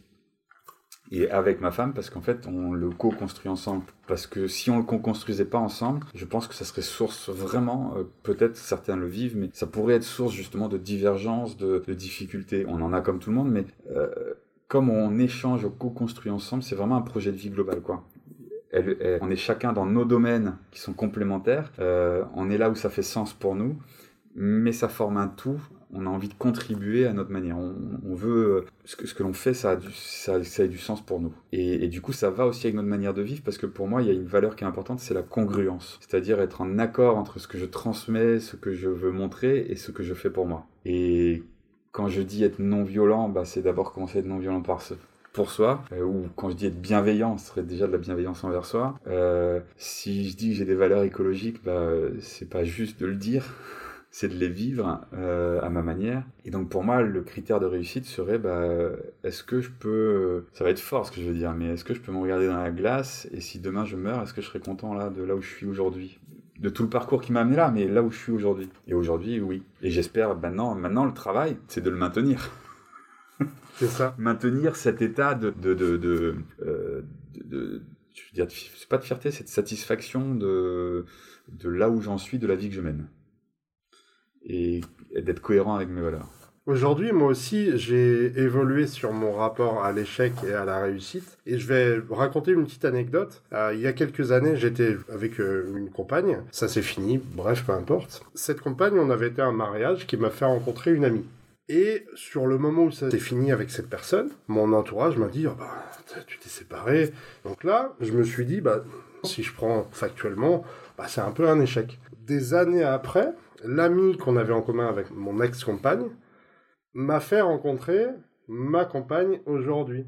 Donc finalement, si, vraiment je fais un résumé global, c'est il y a eu un état de fait, c'est-à-dire que je n'étais plus avec cette personne, mais je ne pouvais pas dire si c'était un échec ou une réussite, puisqu'aujourd'hui, c'est ce qui m'a fait rencontrer ma compagne avec laquelle je suis depuis 8 ans. Oui, c'est une réussite, mais tant qu'on ne sait pas l'avenir, et on ne saura jamais l'avenir, ce qui va se passer, on ne pourra jamais savoir si c'est une réussite ou échec, oui, par rapport à quoi. J'aime bien ce que tu dis par rapport à quoi, bien sûr, et c'est plus large que l'événement lui-même. Si je reprends mon parcours que je disais tout à l'heure, en 2012, je suis licencié économique, je pourrais dire que c'est un échec. Mais c'est ce qui t'a fait avancer et sans cette, euh, ce licenciement économique, je ne serais pas là aujourd'hui. Peut-être je le serais et que ça serait produit, mais ça serait différent. Donc dans tous les cas, ce ne serait pas ce qui est aujourd'hui. Et avant ce licenciement économique, il y a eu euh, des quelques années plus tôt, plusieurs années plus tôt, mais euh, j'avais quitté une entreprise pour aller dans une autre. Et je vivais ça comme une réussite parce qu'on était venu me chercher, donc euh, fierté, j'étais tout jeune, 23 hein, ans, 24 ans. Voilà. Et, et, cette entreprise, je me suis pas du tout plu. pas du tout reconnu. et je dis waouh. Et, tout ça pour plaire. Quand je dis plaire, c'est plaire et montrer à l'extérieur, à des personnes extérieures, dans ma famille ou autre, que oh, je réussis. Quoi. Vous voyez, je suis allé dans le domaine, c'était le domaine de l'immobilier, mais en allant dans ce domaine-là, c'était une manière dont je n'avais pas forcément conscience à ce moment-là, mais de vouloir plaire et de montrer une réussite, d'afficher une réussite, euh, qui en fait n'en était pas une, et j'ai fait en sorte, j'ai négocié mon licenciement euh, euh, un an et demi après, et, ça a été, je crois, la période la plus désagréable, une des, une des périodes très désagréables dans ma vie et dans ma vie professionnelle, et en même temps, bah, qui m'a fait rebondir à autre chose et à autre chose. Donc, je crois que notre parcours, on pourrait, si on devait dire, tiens, le mot qui me vient, la réussite ou l'échec, ce n'est qu'une expérience. Et, c'est peut-être la vision des autres par rapport à leur vécu aussi, par rapport à leur des autres, des autres, de nous finalement, échec réussite, ce n'est qu'un jugement. Si je reviens à la CNV, ce n'est qu'une qualification d'une expérience. Je qualifie une expérience d'échec ou de réussite selon des critères qui sont chacun différents, mais ça veut dire que je la prends toute seule alors que c'est peut-être, comme tu dis, plus large et plus on va dire, systémique, en tout cas, euh, lié à d'autres choses et qui mène à d'autres choses. Et l'échec, j'ai plus la citation, quand tu dis ça, j'en avais une il n'y a pas si longtemps, mais euh, j'ai plus la citation exacte et je sais plus de qui elle est, mais grosso modo, c'est euh, l'échec n'en est un que si on choisit que ça l'est, enfin quelque chose comme ça, et l'échec n'en est pas un si on choisit d'en faire un apprentissage, enfin c'est de cet ordre-là. Qu'est-ce que j'en apprends en fait? Il y a quelque chose qui se passe pas comme je l'avais prévu, euh, qui est désagréable à vivre, ou voilà. Et qu'est-ce que ça peut m'apprendre? Et je crois que c'est un peu aussi en lien avec la formation, l'apprentissage, la pédagogie. Enfin, qu'est-ce que je retire finalement de chaque expérience? En parlant d'apprentissage, pour euh, les jeunes qui sont aujourd'hui au lycée, en, en études supérieures, est-ce que toi tu aurais un conseil à donner à ces nouvelles générations qui vont demain être dans la vie active? Certains vont être salariés, d'autres vont vouloir être indépendants. Quel conseil donnerais-tu à ces nouvelles générations? Dans ma tête, j'ai la pensée, tu vois, qui, qui, arrive rapidement, qui dit ce serait prétentieux de ma part d'avoir un conseil. C'est la réponse que j'ai souvent à cette question-là. C'est assez marrant parce que Répondre à cette question, c'est difficile, et même moi, si j'avais à le répondre, ce serait difficile, parce que est-ce que vraiment on est un modèle? Est-ce qu'il y a que les modèles qui peuvent donner des conseils? Ben, je pense pas, parce qu'on a tous un vécu, on a tous fait bah, des choses qu'on pensait bien, mais finalement qui ne sont pas révélées bonnes, et que si on avait connu ça, on aurait peut-être fait autrement, et ça aurait eu un autre, euh, un autre résultat. Donc c'est vraiment euh, un conseil parmi des milliers que tu peux avoir, où tu... Bah, euh, si jamais tu avais un, un, gars de 19 ans ou de 20 ans qui te demande bah, quel, conseil tu peux me donner, j'ai envie de faire ça. En fait, j'ai envie de dire, il y a une... je vais le formuler en conseil ou question ou ensemble, mais il y a une chose qui me vient. Je me souviens, ma nièce était toute petite, elle devait avoir 10 ans, 12 ans, et, et son rêve, enfin, je, veux dire son rêve, parce que je sais pas si c'était son rêve, mais en tout cas à l'époque, elle parlait toute petite, oh, qu'est-ce qu'elle aimerait euh, travailler dans les, avec les chevaux euh, vétérinaires ou en tout cas travailler avec les chevaux. Et je me souviens d'entendre, euh, je sais plus si c'était ses parents ou d'autres personnes, mais en tout cas des adultes, voilà, je veux dire des adultes, dire oui, enfin bon, pour l'instant elle pense ça, ça lui passera. Aujourd'hui elle travaille pas là-dedans. Mais je me souviens juste de ce que je lui ai dit en fait à cette époque. Je lui ai juste dit, tu sais, si tu as vraiment envie de faire quelque chose, si c'est ce que tu as vraiment le plus profond de toi, accroche-toi, crois que c'est possible et fais ce qu'il faut pour. Et, je crois qu'en fait, finalement, ça rejoint un peu le fait de euh, d'être fidèle à soi-même. Être fidèle à soi-même, ça veut dire qu'est-ce que je veux vraiment et est-ce que ce que je veux ou ce que je vais choisir, et c'est valable finalement dans les études ou le métier, parce que avec le recul, je me rends compte que moi, j'ai fait des choix qui étaient plus pour... Euh, j'ai fait des choix à une époque, en fait, finalement, où je ne savais pas ce que je voulais. Et donc, je les ai fait plutôt, euh, c'est pas par dépit, mais plus pour faire plaisir ou par peur. C'était, euh, euh, je prends l'expérience, je prends un exemple, voilà, un exemple pour illustrer ça. Si fin de mes études euh, supérieures, j'ai fait un IUT et à la fin de mon IUT, je passe un entretien pour pouvoir être comment assistant de français en Angleterre. Et, et ça, c'est un truc, c'est peut-être à cette époque-là, à cet âge-là, c'est peut-être l'une des seules décisions que je prends tout seul sans même en parler à mes parents, tout ça. Il y a ça dans l'IUT, je postule, je dis ah ouais, ça me tente, ça me botte quoi ça me plaisait, partir à l'aventure, et voilà. Et en même temps, depuis plusieurs mois, je travaillais déjà au Crédit Mutuel euh, pendant mes études, les week-ends, les vacances, au guichet, et puis euh, vient les entretiens de recrutement pour être recruté. Je les passe. Ça, ça se fait à peu près en même temps. Et dans ma tête, je me souviens, m'a juste dit, parce que c'était la fin de mes études, et donc, euh, grosso modo, en septembre, je fais quoi? Et je me suis juste dit, bah, le premier qui me donne la réponse, j'irai. Et ça, c'est pas vraiment un choix c'est un choix par défaut. Ouais, et euh, en fait, le premier qui m'a donné la réponse, ça a été le Crédit Mutuel. Et trois jours plus tard, l'Angleterre, c'était positif. Et j'ai quand même, je suis allé au Crédit Mutuel, et aujourd'hui, avec le recul, à l'époque, je pense, j'en avais pas conscience non plus, mais c'était plus par peur. Peur de, ouais, il n'y a pas de boulot, peur de ceci, peur de tout ce qu'on peut entendre, de plein de choses. Peur du dira-t-on Peur du qu'en dira-t-on. Et puis, il y avait aussi peur, et puis faire plaisir à mes parents, montrer à mes parents, je me souviens, il y avait quelque part de démontrer, bah, vous avez vu, euh, parce que j'avais eu des discours qui étaient, bah, bac plus 2 quand même, regarde, tu pourrais faire un plus, ou t'es sûr qu'avec un bac plus 2, Et j'avais, euh, bah, vous voyez qu'un bac plus 2, si, regardez, je suis déjà embauché, alors j'ai même pas mon diplôme. Et il y avait une sorte de, provocation, de fierté, de montrer que je suis capable.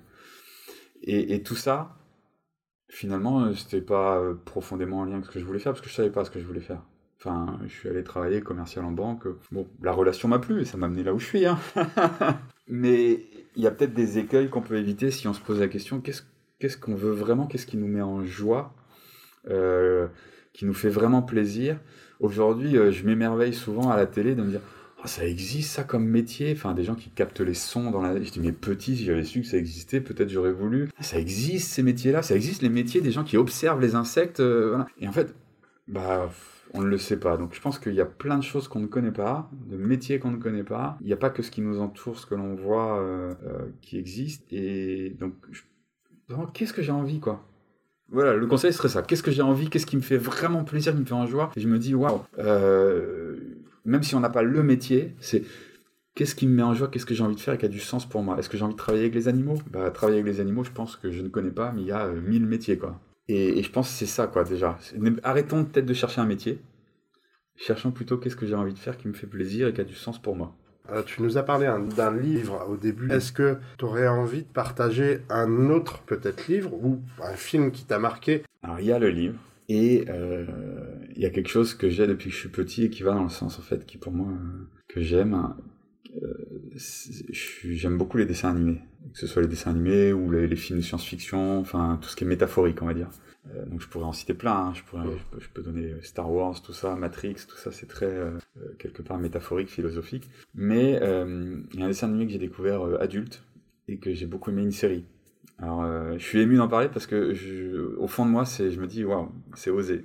À 40 ans, on parle d'un dessin animé que peut-être des enfants regardent et que c'est des enfants. Mais ça s'appelle Naruto. Et euh, je trouve que si on regarde ce dessin animé, enfin c'est plein d'épisodes, mais si on regarde cette série de dessins animés avec un regard aussi d'adulte et juste extérieur, pas le premier degré, mais euh, qu'est-ce que ça nous apprend Et ben ça nous apprend un peu justement à rester fidèle à soi-même. C'est-à-dire qu'est-ce que je veux vraiment au fond de moi, ce en quoi je crois, euh, et qui est important pour moi et qui fait sens. Et donc ne pas être forcément dans la lutte pour démontrer quelque chose, mais plutôt être dans l'agir pour ce qui a du sens et de la valeur pour soi. Donc, euh, je sais pas s'il y en a qui connaissent, mais voilà, Naruto. c'est hyper intéressant ce que tu dis. Et effectivement, dans, bah, les mangas et dans les, dessins animés, hormis euh, Pas de patrouille et autres, qui n'ont pas forcément de fond, mais généralement, surtout le manga, un premier aperçu qui est plaire à des ados et, euh, aux enfants qui vont pas aller forcément chercher l'après, mais euh, les mangakas sont souvent et beaucoup de mangas ont souvent quelque chose derrière et c'est autant fait pour les adultes que pour, euh, pour les ados et les enfants. Très, très. Ça m'est arrivé dans une formation une fois sur. Euh, c'était une formation de la prise de parole en public, de prendre un extrait du dessin animé euh, pour illustrer. et on peut le prendre dans certains films, hein, parce qu'en fait, je pense que toutes ces œuvres-là, en fait, c'est parce que pour moi, ce sont des artistes, que ce soit des mangakas, des réalisateurs, des, le monde artistique des artistes si je n'aimais pas de jugement, parce que des personnes, nous émettons de temps en temps des jugements dessus, ça peut être oh ouais, mais c'est enfantin, oui, mais ça c'est dans, le, dans le monde merveilleux où ça se passerait bien. Mais euh, observons, j'ai envie de dire, voilà, moi j'ai envie de dire, observons les films, les dessins animés, les œuvres qui nous touchent émotionnellement. Et là, moi, ce que je dis, c'est pas rationnel, c'est pour ça que je dis j'étais ému, parce que euh, j'avais pris une partie d'un discours de ce dessin animé, et forcément, ça a surpris. On montre un dessin animé, mais qui n'est pas un long métrage, mais un manga euh, en formation, ça surprend. Mais c'était de montrer et d'essayer d'identifier les caractéristiques du discours que la personne prononçait et qui euh, motivait euh, d'autres personnes. Et, et, on se rendait compte que ce qui motive, et ça a la même racine, c'est l'émotion. Et je trouve que hum, il y a beaucoup de philosophie derrière dans, dans, dans, dans ces œuvres-là, et comme tu dis, bien sûr, il y a beaucoup de fond dans, les mangas. Pas le prendre au premier degré. C'est comme euh, dans les Star Wars, c'est de la guerre, il y a de la violence, et c'est pas le premier degré. Quel est le fond, quelle est la philosophie derrière? Et pareil, c'est pas tout blanc ou tout noir, d'essayer de traduire. Euh, quand je suis médiateur, moi je dis souvent que je suis un peu un traducteur. Mais en fait, quand je regarde des films et des œuvres, c'est comment je peux traduire. Si j'ai Star Wars, comment je peux traduire euh, euh, le côté obscur? C'est pas les méchants, ça c'est caricatural. C'est une expérience et c'est deux facettes, voire trois, voire quatre. pareil, hein, c'est comme un diamant, un diamant qui est taillé. En fait, on ne voit jamais la réalité du diamant parce que chacun a une facette. Mm. Et, très souvent, on résume un peu euh, les gentils, les méchants, le bien, le mal, et ça, c'est très binaire. Et, ça, malheureusement, je trouve en plus, ça, ça contribue à opposer et à créer du conflit. Avec Star Wars, euh, on parle de futur. Euh, j'ai envie de rebondir là-dessus, pas pour parler Star Wars, mais plus pour parler futur. Comment tu te vois dans 10 ans? J'allais envie de dire euh, presque, j'allais dire presque comme maintenant. Euh, je dis presque dans le sens peut-être euh, juste un peu plus, j'aime pas le terme, mais j'allais dire connu, c'est-à-dire passer moins de temps à vouloir me faire un peu connaître au niveau des, des particuliers ou voilà passer un peu moins de temps à ça sur la partie un peu commerciale, mais continuer à faire ce que je fais en fait. Alors sans doute avec des évolutions que je dans les méthodes, les manières de faire ou les moyens, ça c'est possible. Continue en fait j'ai envie de dire continuer sur ma lancée quoi. Vraiment quand je dis que c'est un projet de vie c'est un projet de vie voilà. Et en fait c'est continuer sur ma lancée. Donc j'ai pas d'objectif précis en fait euh, à atteindre à part juste euh, euh, travailler encore plus avec des clients qui ont choisi de venir avec moi. Et puis bah comme aujourd'hui déjà c'est à un moment donné si, mon planning est rempli bah en fait je serais heureux en fait de pouvoir dire bah contacter un tel de ma part pour aller le voir. C'est à dire pour moi cette notion aussi de partenariat je cherche pas je suis pas dans le plus pas d'en vouloir toujours plus. Donc euh, c'est vraiment continuer sur cette lancée juste comme ça, sereinement. Et la seule chose que j'espère, c'est euh, dans 10 ans, euh, c'est pas tant pour moi, c'est plus pour le monde, plus un monde plus apaisé. ça c'est plus voilà, c'est plus et qu'aura peut-être des choses qui sont importantes pour moi, mais où il y aura des prises de conscience et des actes encore peut-être plus forts au niveau humain en entreprise, prise en compte de, et quand je dis prise en compte de l'humain, c'est pas prendre en compte l'humain pour qu'il produise plus. c'est vraiment prendre en compte l'humain, prendre en compte vraiment la planète, l'environnement. Je pense qu'en fait, c'est pas tant là où je me vois, c'est plutôt dans quel monde je me vois dans 10 ans. Et en fait, euh, j'espère que le, que, le monde aura évolué et que moi-même, je, serai toujours dans mon monde qui, dans un monde qui me convient et de continuer sur cette lancée. Avant de conclure, euh, y a-t-il quelque chose que tu veux ajouter qu'on n'aurait pas abordé, des thèmes qui te sont chers et que tu souhaiterais partager? Bah, quand tu me dis ça, tu vois, j'ai en face de moi les arbres. Et euh, j'ai pas choisi la mascotte de mon entreprise pour rien, qui est un arbre, petit personnage arbre. Euh, c'est parce que j'aime les arbres et, cette nature. Et pour moi, en fait, euh, je vais faire le lien, c'est complexe, hein, mais entre la nature, le temps. Quand je me suis lancé à mon compte, juste avant de démarrer, c'était avant de démarrer que j'étais licencié économique chez moi, la plus forte prise de conscience que j'ai eue je m'en souviendrai, c'est qu'est-ce que je fais de tout ce temps? C'est-à-dire qu'en fait, ma plus grande richesse, c'était mon temps. Et donc, à quoi je veux dépenser, parce qu'en fait, on le dépense, à quoi je veux dépenser mon temps? Quand je dis on le dépense, c'est-à-dire qu'on le rattrape pas. Si, euh, et ça veut pas dire que je dors pas, parce que justement, c'est prendre soin de moi et c'est de dormir. Pour moi, dormir n'est pas de la perte de temps. Mais à quoi je je, passe mon temps. Quel sens ça a? Et pour moi, la plus grande richesse que j'ai, c'est ce temps. Et du coup, est-ce que le temps de vie que j'ai, que je passe, je ne sais pas combien de temps va durer ma vie, j'espère très longtemps, mais euh, à quoi je la passe? Et c'est vraiment sincère, c'est pas du tout euh, une question philosophique ou euh, c'est vraiment sincère parce que cette prise de conscience, je me souviens, j'étais dans mon canapé un matin et c'était j'étais en train de lire et j'étais content et j'ai fini un livre et j'étais content de prendre ce temps de profiter. Je suis plus salarié, je travaille plus. Mais à un moment donné, j'ai fini ma lecture et je dis bah tiens, je passe à quoi maintenant? Et puis tout d'un coup, c'est en fait, euh, je peux faire ce que je veux. C'est-à-dire, j'étais totalement libre, sauf qu'on est dans un monde avec de l'argent, donc il y a une limite. Mais ça revenait quand même au temps. Et c'est pour ça qu'aujourd'hui, quand je dis euh, travailler moins pour vivre mieux, qui moi est mon credo, ça veut pas dire je travaille pas du tout, ça veut pas dire je suis contre travailler plus, je suis contre rien du tout. Je cherche à rien imposer. C'est vraiment, euh, je veux équilibrer ma vie et de quoi j'ai besoin. Et en fait, si chacun on se posait cette question de comment je veux utiliser mon temps, et donc euh, on parlait du binaire tout à l'heure, bah pour moi la vie n'est pas pas blanche ou noire.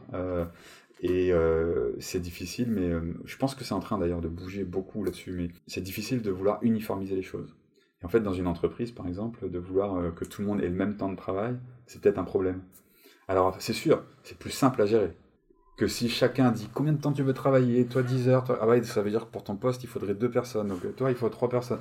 C'est sûr, c'est complexe. Mais est-ce que finalement, c'est pas plus riche et ça apaiserait pas beaucoup de choses si chacun trouvait son compte dans cette complexité? Et pour ça, pour gérer cette complexité, il bah, faut apprendre à relationner. Est-ce que le télétravail a pas mis ça en valeur? Euh, La personne qui a 35 heures par semaine, 7 heures par jour, peut faire le même travail en 4 heures, et il va lui rester un quota de 3 heures, où finalement la productivité ne va pas être forcément présente. Je suis d'accord avec toi, pour moi, la vision horaire, et avec le télétravail, avec tous les métiers qu'on a, après, il y a des métiers qui exigent aussi, dont on ne peut pas, si on est sur une machine qui met tant de temps à faire une pièce, on ne peut pas accélérer ce temps. Mais... La machine, non. Mais il peut y avoir des personnes qui se relaient. Mais est-ce que pour des personnes qui emploient, pourraient pas se dire, bah, je te demande une tâche, tu as tant de temps pour l'accomplir, pour moi. Si tu mets deux fois moins de temps à l'accomplir, bah pourquoi je t'imposerais d'en faire plus? C'est euh, bah, bah, très bien, tu as fini en 3 heures, je te demandais d'en faire en 7 heures, bah, passe 4 heures à faire ce que tu veux. Je, partage ce que tu dis, mais pour moi, ça c'est pareil, c'est une partie de la complexité de la réflexion. Parce que comme tu dis, chaque tâche, chaque fonctionnement d'équipe, d'entreprise, de machine va peut-être être différent. Donc pour certains, on va pouvoir leur dire, peu importe le temps que tu passes, le but c'est que ce soit fait et c'est quelque chose que je partage. Euh, mais du coup, c'est justement gérer toute cette complexité. Pour gérer cette complexité, il faut apprendre à vraiment, je vais dire, j'ai employé le terme consciemment et intentionnellement, à relationner. Euh, à vraiment rentrer en relation, échanger et ne pas vouloir imposer son point de vue, mais plutôt, euh, je vais dire fédérer au sens, euh, est-ce que vous êtes tous d'accord? Voilà, les, le et les objectifs à atteindre de ce que l'on fait, notre mission. je sais pas, moi j'ai une formation à préparer en deux jours pour deux jours, ou voilà, où j'ai une pièce à remplir, où j'ai quelque chose à réaliser, à construire. et finalement, la complexité, ça serait, ok, on est d'accord sur l'objectif. Maintenant, chacun individuellement dans votre vie, parce que pareil, dissocier vie perso, vie pro, enfin, euh, je pense que ça y est, ça, commence à tomber comme, euh, mm. comme croyance. Ça, ça l'est encore de temps en temps, je la rencontre, mais ça commence à tomber dans le sens où, euh, je suis désolé, il vous arrive quelque chose dans la vie perso, ça vous impacte dans votre vie pro. Hein. c'est là, c'est de toute façon, c'est présent. ça a eu lieu, c'est là. Donc, et, et vice versa. Donc, je parle du on prend le rapport au temps, mais j'en arrive du coup à relationner. C'est j'aime bien, c'est rigolo comment on part. Tu vois, je pars des arbres, ça en arrive au temps et euh, parce que pour moi les arbres c'est la nature et la nature c'est les saisons, c'est la saisonnalité, mmh. c'est la temporalité et, euh, et moi j'adore plus ça, plus j'observe les saisons et je les vois évoluer quoi. Je vois la, feuille qui, qui, naît qui devient de plus en plus grande et verte et, c'est beau à observer mais ça prend du temps. Euh, je plante une graine de poireau dans mon jardin ça c'est pas tout de suite euh, je les ai mises en février là et là ça, ça, ça ressemble euh, à une tige de fer quoi petite. C'est pas encore le poireau qu'on va manger il va falloir attendre un peu. Il y a besoin de temps donc le temps est précieux. Et en fait, au-delà de ce temps, ce temps amène, là, avec l'échange qu'on a, cette complexité des, des, des, relations, mais qui, quelque part, serait aussi une manière de prendre soin de l'humain et, et, et, on perdrait pas en qualité ou d'ailleurs beaucoup d'entreprises commencent à y aller enfin les, les, les entreprises libérées enfin voilà mais j'ai pas envie de rentrer dans. Pour moi, c'est plutôt qu'est-ce que ça nous apprend? Et il n'y a pas un seul modèle. On veut essayer de modéliser les entreprises libérées, c'est bien, ça donne une idée, mais c'est pas pour être exactement pareil, parce que ça va pas correspondre précisément à 100% à telle autre entreprise. Et je crois que la standardisation dont je parlais tout à l'heure, c'est un peu, on voudrait standardiser, uniformiser. C'est comme une méthode. Je prends une méthode, je l'applique, ça marche. Et je crois, dans mon expérience, qu'en fait, c'est pas si simple que ça la vie. Et qu'en fait, euh, par contre, c'est plutôt, euh, tiens, qu'est-ce qu'on peut en prendre? Et le moi, le qu'est-ce qu'on peut en prendre, j'en reviens à l'humain parce que finalement, aucune structure, aucune entreprise n'existerait sans humain. Enfin, sauf la nature, quoi. Mais je veux dire, euh, une entreprise même avec des machines, elle ne fonctionne pas si à un moment donné il n'y a pas d'humains qui sont là pour la... s'il y a un bug, s'il y a quoi que ce soit. Pour l'instant, peut-être un jour ça s'auto-réparera, mais à un moment donné, je pense qu'il y aura quand même il y a quelqu'un qui l'a conçu. Donc. Et... donc en fait, dans cette interdépendance et ce maillage-là humain, peu importe le modèle que l'on veut prendre, entreprise libérée, je veux donner du temps de travail, vous choisissez tout ça on en revient à l'échange et la co-construction et donc du coup s'intéresser dans l'instant euh, aux personnes qui sont là. Et du coup euh, de quoi elles ont besoin, est-ce qu'elles sont disposées aujourd'hui, demain? Alors c'est très complexe, ça se fait pas euh, comme ça, mais de définir ensemble. Et ce qu'on définit comme fonctionnement ensemble pendant, je sais pas moi, pour six mois sur un projet, ça veut pas dire que ce fonctionnement-là, on va le garder ad vitam aeternam. C'est-à-dire que demain, on, retravaille euh, sur, euh, on repart sur un autre projet, bah, est-ce qu'on redéfinit ou pas à nouveau? En tout cas, au moins prendre le temps de vérifier que soit le fonctionnement est toujours le bon, ou est-ce qu'il ne faut pas l'ajuster parce que certains, je sais pas, moi, il y en a un dans l'équipe, il y en aura un euh, qui sera devenu papa ou maman. Et donc, s'il y a un ou une personne qui tout d'un coup sa vie a un peu changé, bah, son besoin a un peu changé, il a peut-être plus la même disponibilité, ou, ou à l'inverse, il y en a un qui dit moi j'ai plus de disponibilité qu'avant. Enfin, c'est aussi de faire confiance à ce, quand on est un groupe, euh, à ces ajustements qui se font euh, les uns les autres. Et ça, moi, c'est quand je vais dans les entreprises, quand je travaille, puisque je, je travaille sur la coopération, c'est vraiment ce que j'essaye d'enseigner. Quand je dis d'enseigner, de transmettre, mais euh, c'est cette complexité n'est pas notre ennemi, c'est pas agréable à vivre parce qu'on n'a pas appris, donc euh, et c'est comment structurer ensemble quelque chose. Et surtout que c'est pas parce qu'on a défini quelque chose que c'est fait pour tout le temps. Parce que demain, il y a pareil quelqu'un qui démissionne et il y a un nouveau qui arrive. C'est pas juste lui dire voilà comment on fonctionne. Parce que là, ça veut dire qu'on le prend pas en compte lui. Mm. Et en fait, c'est important de dire et toi, comment tu fonctionnes? Et puis pour ça, et je prends l'exemple fait, des horaires de travail, parce que pour moi, c'est l'exemple du contrat de travail où euh, on, est, euh, on embauche en 35 heures, et alors il y a peut-être des personnes qui seraient heureuses de travailler euh, à 30 heures par, 20 heures par semaine, et d'autres qui seraient heureuses de travailler 15 heures, et ça fait nos 35 heures. Enfin, et si on s'attardait un peu à toute cette complexité-là, je pense qu'il y a plein de choses qui pourraient bouger, évoluer. Et tout ça, ça va pour moi avec ces notions de jugement, d'étiquette. Enfin, j'entendais l'autre fois le podcast avec Marine aussi sur les stéréotypes, les préjugés que l'on a. Et, en fait, à un moment donné, la vraie question pour moi, c'est euh, qu'est-ce que moi je veux et toi tu veux quoi? Mm. Et qu'est-ce qu'on fait, qu'est-ce qu'on fait ensemble? Est-ce qu'on fait un bout de chemin ensemble ou pas? Il n'y a aucune obligation. Merci pour cet échange, merci pour tout ce que tu as amené aujourd'hui. Si des personnes ont envie d'échanger avec toi, ont envie de, de, faire des formations, comment ils peuvent te contacter? Comme je disais, le réseau social que j'utilise le plus, c'est LinkedIn, pour ceux qui ont un réseau. Donc euh, voilà, Je mettrai en lien dans, dans le descriptif. Gwenaël Masson, où j'ai ma page entreprise euh, Secom, euh, formation et médiation sur LinkedIn. Et autrement, j'ai mon site en fait qui est Secom, C-C-O-M, parce qu'en fait, Secom, pourquoi d'ailleurs? C comme compréhension, C comme communication et C comme coopération. C'est vraiment pour ça. Et donc le site, c'est Secom, C-C-O-M-formation.fr. Et sur le site, ils trouvent tous les programmes, les dates, mes coordonnées s'ils veulent me contacter. J'ai régulièrement, c'est pour ça que j'étais heureux de partager euh, de, de, de, de, notre rencontre sur LinkedIn pour ce podcast et que tu as créé parce que j'ai régulièrement des personnes qui m'appellent des fois pour euh, un partage d'expérience, euh, comment je fais ce métier, pourquoi je suis arrivé là. Et donc j'ai trouvé, je trouve super utile en tout cas le podcast que tu fais au sens où il peut aider, soutenir plein de gens parce qu'il y aura moi, mais il y aura d'autres. Et du coup, je pense que pour plein de personnes qui veulent se réorienter, qui se posent des questions, ça peut être des sources d'inspiration. Donc euh, merci aussi à toi euh, pour cet échange. C'était vraiment chouette. C'était chouette, effectivement. Merci en tout cas, et puis bah, à bientôt. Merci de l'échange. Merci Arwan. Au revoir. À bientôt. Vous venez d'écouter Gwenaël Masson de l'entreprise Secom. Merci d'avoir partagé ce temps avec nous. Si ce podcast vous a plu, parlez-en autour de vous. N'oubliez pas, la seule voix de ce podcast, c'est la vôtre. Vous pouvez commenter, partager sur vos réseaux sociaux préférés.